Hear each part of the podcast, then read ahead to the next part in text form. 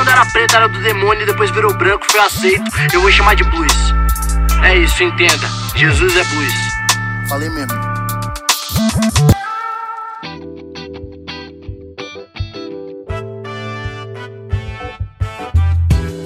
Salve, salve, bando de incrédulos! Como é que vocês estão? Vocês estão bem ou não?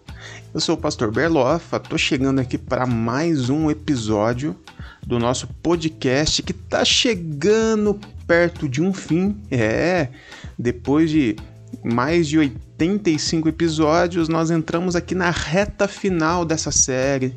Mas por favor, não chorem, não se desesperem, não, não, não façam nada de absurdo, porque nós continuaremos, ok? Essa série termina, mas eu já tenho pensado numa próxima que nós podemos fazer dentro da mesma pegada, com as mesmas características, mas com outra temática, enfim, já estou pensando. Inclusive, se você acompanha essa série e quer deixar aí opinião, né, do que você gostaria de ouvir numa próxima, fala para mim, fala para mim de algum jeito aí, né? Ou você tem meu WhatsApp, ou você tem meu Instagram. Vai lá, manda mensagem, fala: ah, eu ouvi lá, eu queria muito, eu pensei numa pegada assim. Vai falando para mim, que até a gente terminar essa aqui eu já começo a bolar a próxima, beleza? Então hoje é o seguinte, né? Lembrando então do episódio anterior, Jesus morreu, né? Morreu, ponto final, morreu. Né? Aconteceu aqueles eventos extraordinários que eu expliquei no último episódio. E hoje nós vamos falar aí do, do, do outro dia, né? Do, da sexta-feira à noite, um pouquinho do sábado e de alguns acontecimentos ainda mais extraordinários que aconteceram no domingo, principalmente, tá bom? Só lembrando, Jesus morre sexta-feira entre 5 e 6 horas da tarde. Tudo bem? Quando ele morre, Mateus 27, na verdade, os quatro evangelhos trazem essa informação, mas Mateus 27, 57 também diz que José de Arimateia, que era um homem rico, e segundo Mateus, ele era membro em destaque do Sinédrio. Olha só, um cara importante dentro da religião judaica. Ele era um discípulo de Jesus às escondidas. É, o relato diz que ele era um discípulo, que ele acreditava em Jesus, mas por causa da sua posição no sinédrio, ele era um discípulo na moita, sabe? Aqueles irmãozinho novo convertido que compra uma Bíblia bem pequenininha e coloca no bolso para ir para a igreja, porque tem vergonha. Então, é esse naipe aí. Mas esse cara, quando Jesus morre, ele resolve se revelar. Ele vai até Pilatos, né? E aqui foi uma, uma, uma atitude de extrema coragem desse cara, porque todos os discípulos de Jesus estavam sendo perseguidos aqui.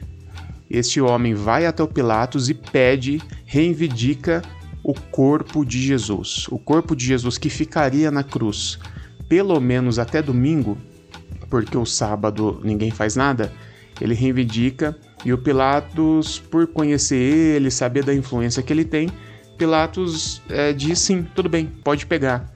O José de Arimateia pega o corpo de Jesus, faz todo o procedimento do sepultamento da época, envolve num pano, coloca ali os olhos, tudo que, que era normal, e coloca Jesus num, num sepulto, num, num, sepulcro da sua família, que ele já tinha comprado, já tinha mandado fazer para a sua família. Olha que legal, né? Jesus passou a vida entre os marginalizados, morreu entre dois ladrões e foi sepultado num túmulo emprestado, porque ele não tinha nem onde cair morto, né? Eu acho que é daí que vem a, essa expressão.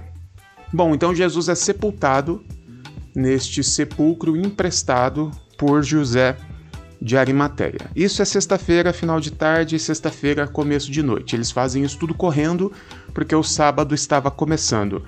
No sábado, os chefes dos sacerdotes, eles procuram Pilatos também e eles falam assim: Olha, Pilatos, é, não sei se você lembra, mas Jesus, quando estava vivo, ele vivia falando que ele morreria e ressuscitaria no terceiro dia. Então, olha só, a gente já está desconfiando que esse bando de vagabundo que seguia ele vai roubar o corpo dele e vai dizer que ele ressuscitou. E isso aí vai ser terrível. E ainda há o relato assim: essa mentira será pior do que a anterior.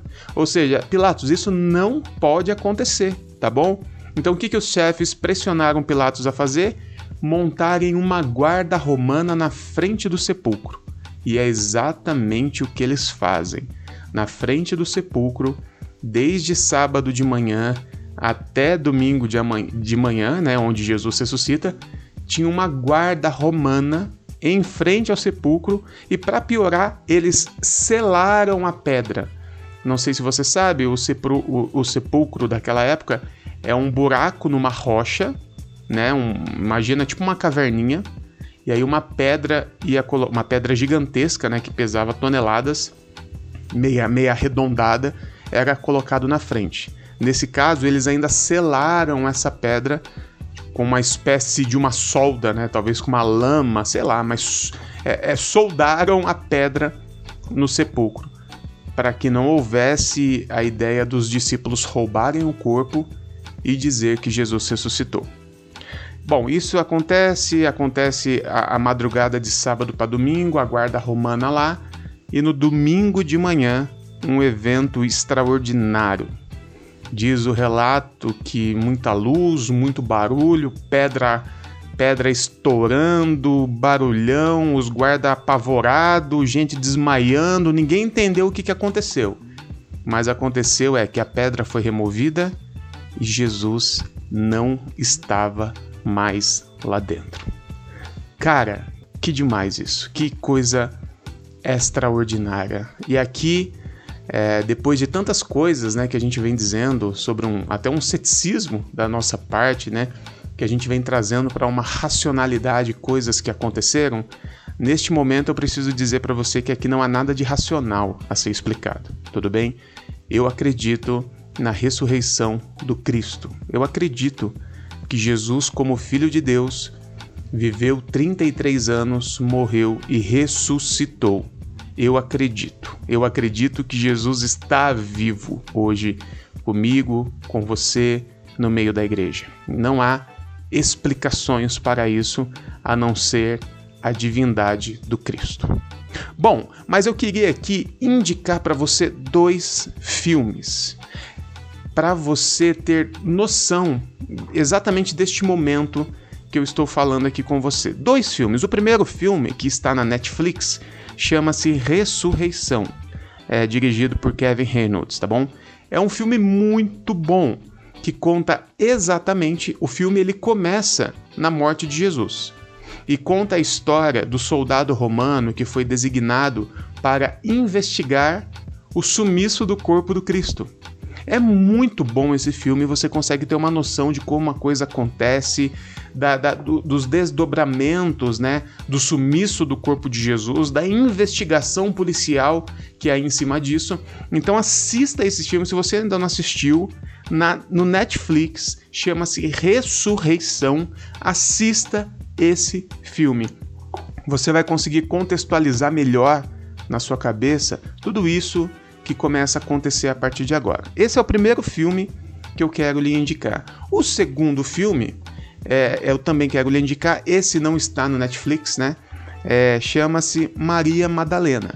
Tome cuidado, porque há, existem alguns filmes Marias Madalenas aí. Eu não estou dizendo que os outros são ruins, confesso que eu não assisti. Mas esse que eu estou indicando, inclusive, quem faz Jesus, né, o, o ator que faz Jesus é o Joaquim Fênix né? O mesmo que fez o último Coringa. É este filme que você precisa assistir, que conta a relação de Jesus com Maria Madalena. Por que, que eu estou indicando este filme? Porque a Maria Madalena é a primeira pessoa que vê Jesus ressurreto, né? Diz o relato é, do Evangelho que a Maria Madalena, aquela, ainda está relatada assim, aquela a qual Jesus expulsou sete demônios, foi a primeira a ver Jesus ressurreto. E não só a primeira a ver Jesus ressurreto, como recebeu de Jesus a incumbência de ir contar aos outros que ele havia ressuscitado. Agora vamos lembrar o que, que o apóstolo Paulo fala que é o ministério apostólico. O ministério apostólico são aqueles que viram o Cristo ressurreto e receberam a incumbência de propagar essa mensagem. Pois bem, Maria Madalena, aquela qual ele tinha expulsado sete demônios, foi a primeira apóstola. Sem discussão. De acordo com o que o apóstolo Paulo fala sobre o ministério apostólico, a Maria Madalena é a primeira a cumprir este ministério apostólico. E por que, que eu estou indicando o filme? Que aí você vai entender o tal dos sete demônios, que também eu já disse aqui. Né? Na verdade, Maria Madalena era uma mulher à frente do seu tempo. Era uma mulher que não aceitava o cabresto que a religião e a sociedade patriarcal tentava impor sobre ela, e por conta disso, ela era considerada uma, uma endemoniada, nada muito diferente da história das bruxas que foram queimadas na, na Idade Média pela igreja, que eram nada mais mulheres que, que queriam seus direitos. Maria Madalena era uma dessas. Então assista esse filme que você vai conseguir compreender um pouco mais sobre a história dessa mulher incrível. Assistam esses dois filmes. Bom, Jesus ressuscita, a guarda que estava lá não sabe explicar, todo mundo fica maluco, e aí em Mateus 28, 11 acontece mais uma coisa é, é, de extrema vergonha né, para o Sinédrio. Os chefes dos sacerdotes procuram esses soldados que, que estavam montando guarda na frente do sepulcro que dissem realmente que alguma coisa extraordinária aconteceu, muita luz, muito barulho, relâmpago, pedra explodindo, e aí os caras é, é, é, pagam, subornam os soldados para que eles mentissem, né? E aí eles começam a mentir, dizendo que na verdade os discípulos é que tinham roubado o corpo, mas tudo isso foi porque Anás e Caifás ordenou que fosse subordinado esses caras. Olha como são um bando de filhas da puta. Anás e Caifás fazem de tudo para esconder a história, até subornar os soldados para dizer exatamente aquilo que eles queriam que os caras dissessem. Que coisa, que coisa maluca, né? Que coisa, que coisa engraçada. Nada muito diferente do que acontece hoje dentro do cenário religioso. Bom, mas assistam esses dois filmes. Eu faço questão o Ressurreição, como eu disse, está no Netflix. Maria Madalena não está no Netflix, pelo menos não, hoje que eu fiz a pesquisa eu não encontrei. Eu só encontrei a Maria Madalena no Google Play e no YouTube, aquele pago, tá? E não é muito barato não. Mas também tem aqueles sites lá que você sabe, que você encontra, que eu não vou sugerir aqui porque é pecado, né? Adoro cinema. Então, não vou falar porque é pecado, então não assista nesses sites porque é mancada, tá bom? Mas assistam esses dois filmes que você vai conseguir ter mais claro na sua cabeça tudo isso que a gente está conversando. Eu vou ficando por aqui, eu sou o Pastor Berlofa, assistam os filmes, ouçam todos os episódios, me sigam no Instagram e beijos.